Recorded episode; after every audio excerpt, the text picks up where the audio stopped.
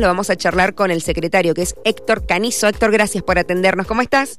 Hola, buenos días, Erika. ¿Cómo están? Bien, bien, muy bien. Bueno, Héctor, no sé si vos eh, participaste ayer, eh, esta semana, digo, de, la reunión. ¿Qué, ¿Cuáles fueron las propuestas que llevaron allí con, con Cornejo, con MEMA? Sí, nosotros, nosotros participamos, es más, estuvo toda nuestra comisión y realmente, bueno, esto es más que, más que una realidad, es una expresión de deseo, creo yo. Estamos en campaña y yo creo que el el señor Cornejo, el candidato a gobernador, junto con Natalio Mema, que Natalio Mema en la actualidad es el ministro, eh, ellos expresan de que realmente ven con buenos ojos que Mendoza tenga una, una aplicación propia del taxi, y eso es muy bueno. Sí, sí, y hay registros de, cómo se utiliza en otras provincias o países, digo, para saber cómo funcionaría aquí en Mendoza. Sí, en, en Buenos Aires, en Buenos Aires está Buenos Aires Ciudad, eh, que en realidad es una aplicación que está instalada desde hace mucho tiempo.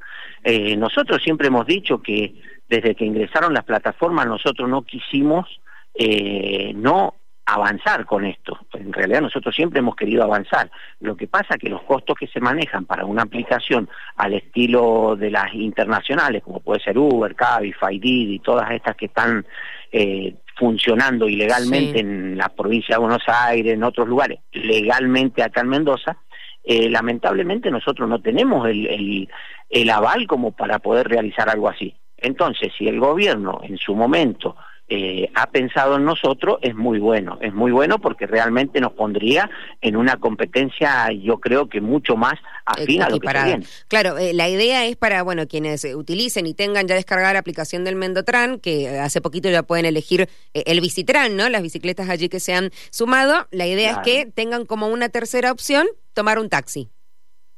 Sí, yo creo que ellos apuntan a eso. En realidad todavía esto es como, repito, es una expresión de deseo. Yo creo de que ellos han visto con muy buenos ojos y siguen viendo de que el taxi tiene presencia. Eh, el, taxi es una es un medio de transporte el cual la gente ha elegido muchas veces en la noche vos si te pones a mirar siempre vas a ver un taxi en la calle entonces yo creo que ellos apuntan a reforzar un poquito más eh, no solo para la seguridad del pasajero, sino para la seguridad también de los conductores que, están en la noche. ¿Y qué tiene que suceder para que esto se haga realidad? Bueno, yo creo que esto se debe implementar con tiempo, esto no es hacerlo de un día para el otro, pero habiendo voluntad de las partes, yo creo que esto se puede realizar, sí, es indudable. Nosotros siempre le hemos dicho que acá las aplicaciones de los taxis ya sea la que está en Las Heras, en la calle Ortiz, como la que está en el pasaje Galarraga en Godoy Cruz, eh, trabajan bien, funcionan bien, pero no logran cubrir a la totalidad de los, de los taxis de Mendoza. Entonces yo creo que si viene esta alternativa en donde todo el taxista de Mendoza pueda poner este tipo de aplicación, eh, sería, sería muy bueno, no solo para nosotros, sino para el usuario, que es lo que realmente importa. Claro, claro. Eh, y no sería excluyente, digo, funcionaría de, de todas las maneras posibles, con la aplicación, eh, con la llamada por teléfono, con el taxi que me encuentro en la calle, digo, con, todas las maneras posibles. Totalmente, totalmente. yo creo que todo tipo de medidas que se tome para meter justamente más posibilidades para el usuario sería buenísimo. ¿Cómo están las tarifas de los taxis? ¿Cuándo fue la última vez que tuvimos aumento? ¿Hace algunos meses? ¿En junio por allí? Nosotros, nosotros estamos trabajando, claro, nosotros estamos trabajando con una tarifa que ya lamentablemente por la deflación que tuvimos, por todo esto que, que uno ya vio, eh, lamentablemente eh, quedó atrás. Nosotros hemos charlado con ellos, le hemos presentado nota, han sido conscientes de que la situación nuestra es muy mala, es muy mala, pero lamentablemente también tenemos que pensar en el bolsillo del usuario.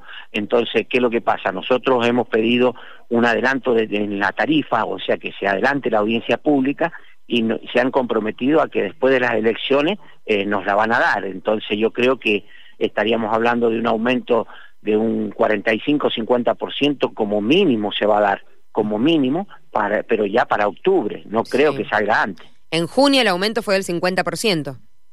Claro, claro, claro. Claro, pero si vos te pones a ver con el tema de la devaluación, ya ahí nomás ya tuviste un 22% en las cosas. Y todos los meses nosotros, lamentablemente, eh, ya por ley el combustible sube. Y nosotros nos movemos con eso. Entonces, lo que hay que entender también que todo lo que es repuesto, todo lo que es combustible, todo lo que eh, todos los insumos del vehículo están atados a esta hiperinflación que tenemos. La situación de, del sector, digo, hoy por hoy, ¿cuál es? ¿Se están eh, sumando eh, más taxis a las calles de Mendoza o por el contrario, estamos viendo que, falta en movilidad? No, no, no. Hoy, día, si uno ve que hay pocos vehículos, es porque realmente hay vehículos que están guardados, pero no por una cuestión de que el taxi no quiera salir a trabajar o el, o el empresario no lo quiera sacar. Acá, lamentablemente, hay una falta humana terrible. Hay cualquier cantidad de choferes estamos necesitando. Eh, siempre se, ha hablado eso, eh, de hacer una cartera de trabajo junto con los municipios, se hizo en su momento y lamentablemente eh, somos un, rubro poco seductor en estos momentos por, por justamente que el chofer está atado a la tarifa, o sea, si acá la tarifa es buena, el chofer va, va, a poder llevar un sueldo digno a su casa. Si la tarifa no es buena, el sueldo está atado a eso. Entonces por ahí está faltando un poquito de movilidad en la calle. Eh, bueno, con respecto y volviendo al tema principal de, esta app, la, idea es, bueno, ustedes ven con muy buenos ojos que se puedan sumar el servicio de taxis y remises, eh, eh, bueno, claramente los oficiales y, todos allí eh, al servicio de Mendotran. Em, la, charla, digo, avanzó un poco más en cuanto a dispositivos, a, capacitación, digo, a ver la letra fina o, fue a grandes rasgos. No, no, no, fue a grandes rasgos y en realidad nosotros lo que le hemos dicho que esto tiene que ir atado y pero muy comprometido por parte del gobierno al control de la ilegalidad.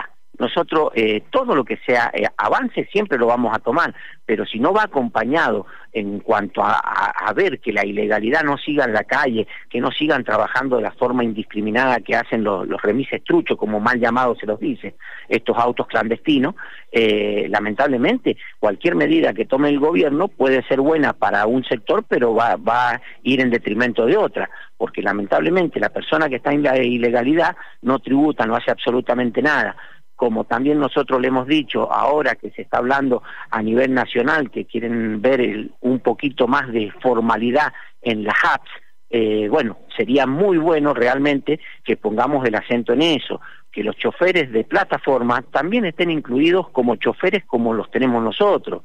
Nosotros tenemos los choferes registrados y los autos de plataforma usan, usan gente, usan choferes que son solo monotributistas. Esa es la gran diferencia que tienen con nosotros. Bueno, eh, Maxim, ya digo, el gobierno empezó a, eh, a través del EMOP, ¿no? A dar eh, señales de, empezar a realizar mm, controles más específicos. No sé qué opinan ustedes. Sí, eso estuvo muy bueno, eso estuvo muy bueno. Lamentablemente nosotros lo veníamos diciendo desde hace mucho.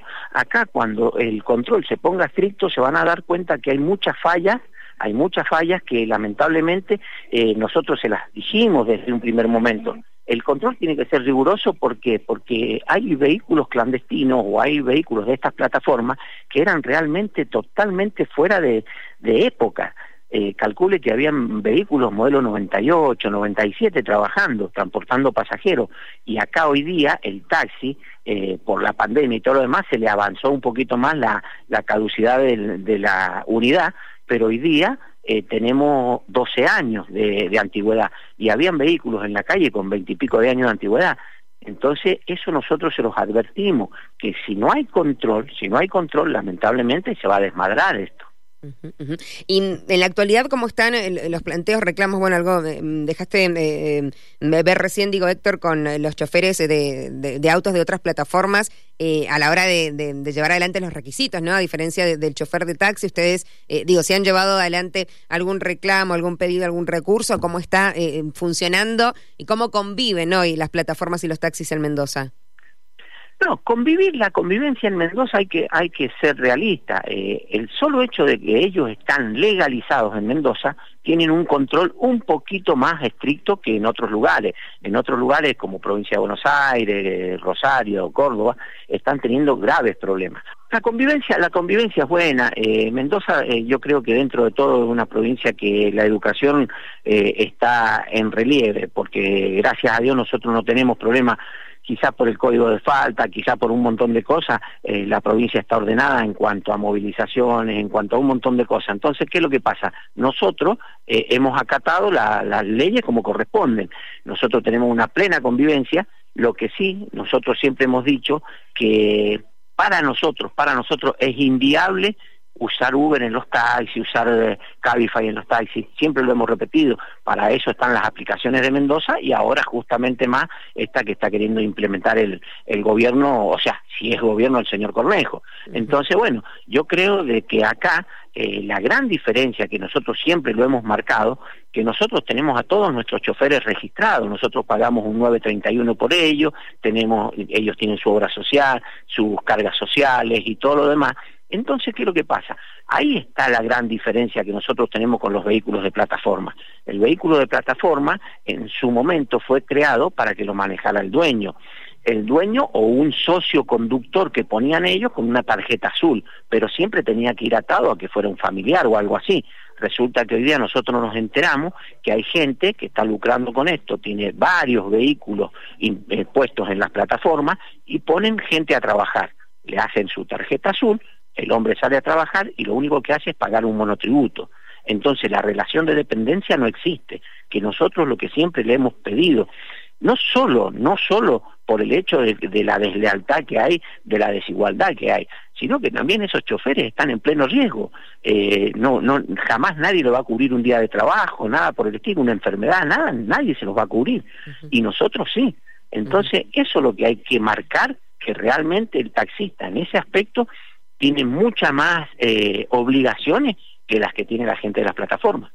¿Cuáles son las condiciones de, los vehículos, digo, en cuanto a año para hacer taxis? Porque creo que las plataformas tienen una obligación, estamos en 2023, creo que son eh, tres o cuatro años eh, de antigüedad de los modelos. ¿En el caso de los taxis?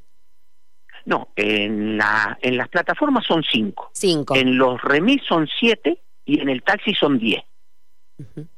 Acá digo, los oyentes eh, hacen, eh, te consultan también, ¿no? Menciona a veces eh, al estado de, los taxis que en algunos quizás no es, tan agradable circular. No sé si ustedes realizan algún control al respecto. No, nosotros eh, lo venimos diciendo, hoy día, gracias a Dios, se están cambiando muchas unidades. Lo que pasa, y, yo siempre voy a ser claro en esto, vos vas a ver un taxi eh, en la calle y le vas a ver hasta el último detalle. Ahora, vos ves un auto pintado de blanco y en una de esas está totalmente cruzado y nadie se va a dar cuenta. Lo que pasa que lamentablemente el color que nos distingue también nos delata si bien, si bien es cierto en el tema de limpieza y todo eso que ya es personal, eso ya es personal, nosotros siempre insistimos en eso. Nosotros tenemos que brindar un, un, servicio de calidad, nosotros tenemos que andar con vehículos realmente impecables, la limpieza sobre todas las cosas, la educación de nuestros choferes, para eso trabajamos fuertemente permanentemente los capacitamos, permanentemente les decimos qué es lo que hay que hacer, cómo se debe tratar al, pasajero. Entonces, yo creo que en ese aspecto se ha avanzado mucho. Lo que pasa que lamentablemente, si nos ponemos a hilar finito, hoy día no encontramos ni el mismo policía de antes, ni el mismo periodista de antes, ni el mismo taxista de antes. han ido cambiando los tiempos y por ahí lo que para uno es bueno, para otro es malo. Por ahí vos ves una persona hoy día con rasta y por ahí lo miran raro. Y bueno, si lo ves arriba de un taxi lo vas a mirar mucho más raro. Entonces yo creo que en eso vamos a tener que ser, ser cautos, no estigmatizar una, una, un determinado rubro, porque realmente en todo ámbito de, la vida está pasando lo mismo. Sí. igual, ¿quién ha, parado algo en un taxi y viene un chofer con rastas y ha dicho, no, prefiero no subir? Digo, ¿ocurren esas cosas? Sí, claro que sí. Claro que sí. Entonces, por ahí, lo que nosotros les aconsejamos siempre al taxista, que no ande con la gorrita. Eso siempre se lo hemos dicho. ¿Por qué? Porque lamentablemente no solo, no solo para el pasajero es, incómodo, sino para el mismo hecho de manejar. Entonces, por ahí yo le recomiendo al, al pasajero, si lo ve de gorrita, que se saque la gorra, que, porque realmente nosotros queremos, es más, nosotros tenemos cámaras en los taxis en donde va permanentemente monitoreado, tanto el chofer como el pasajero. Héctor, gracias por el tiempo y la comunicación. No, por favor, Erika, muy amable. Que estés muy bien. Adiós. Hasta luego.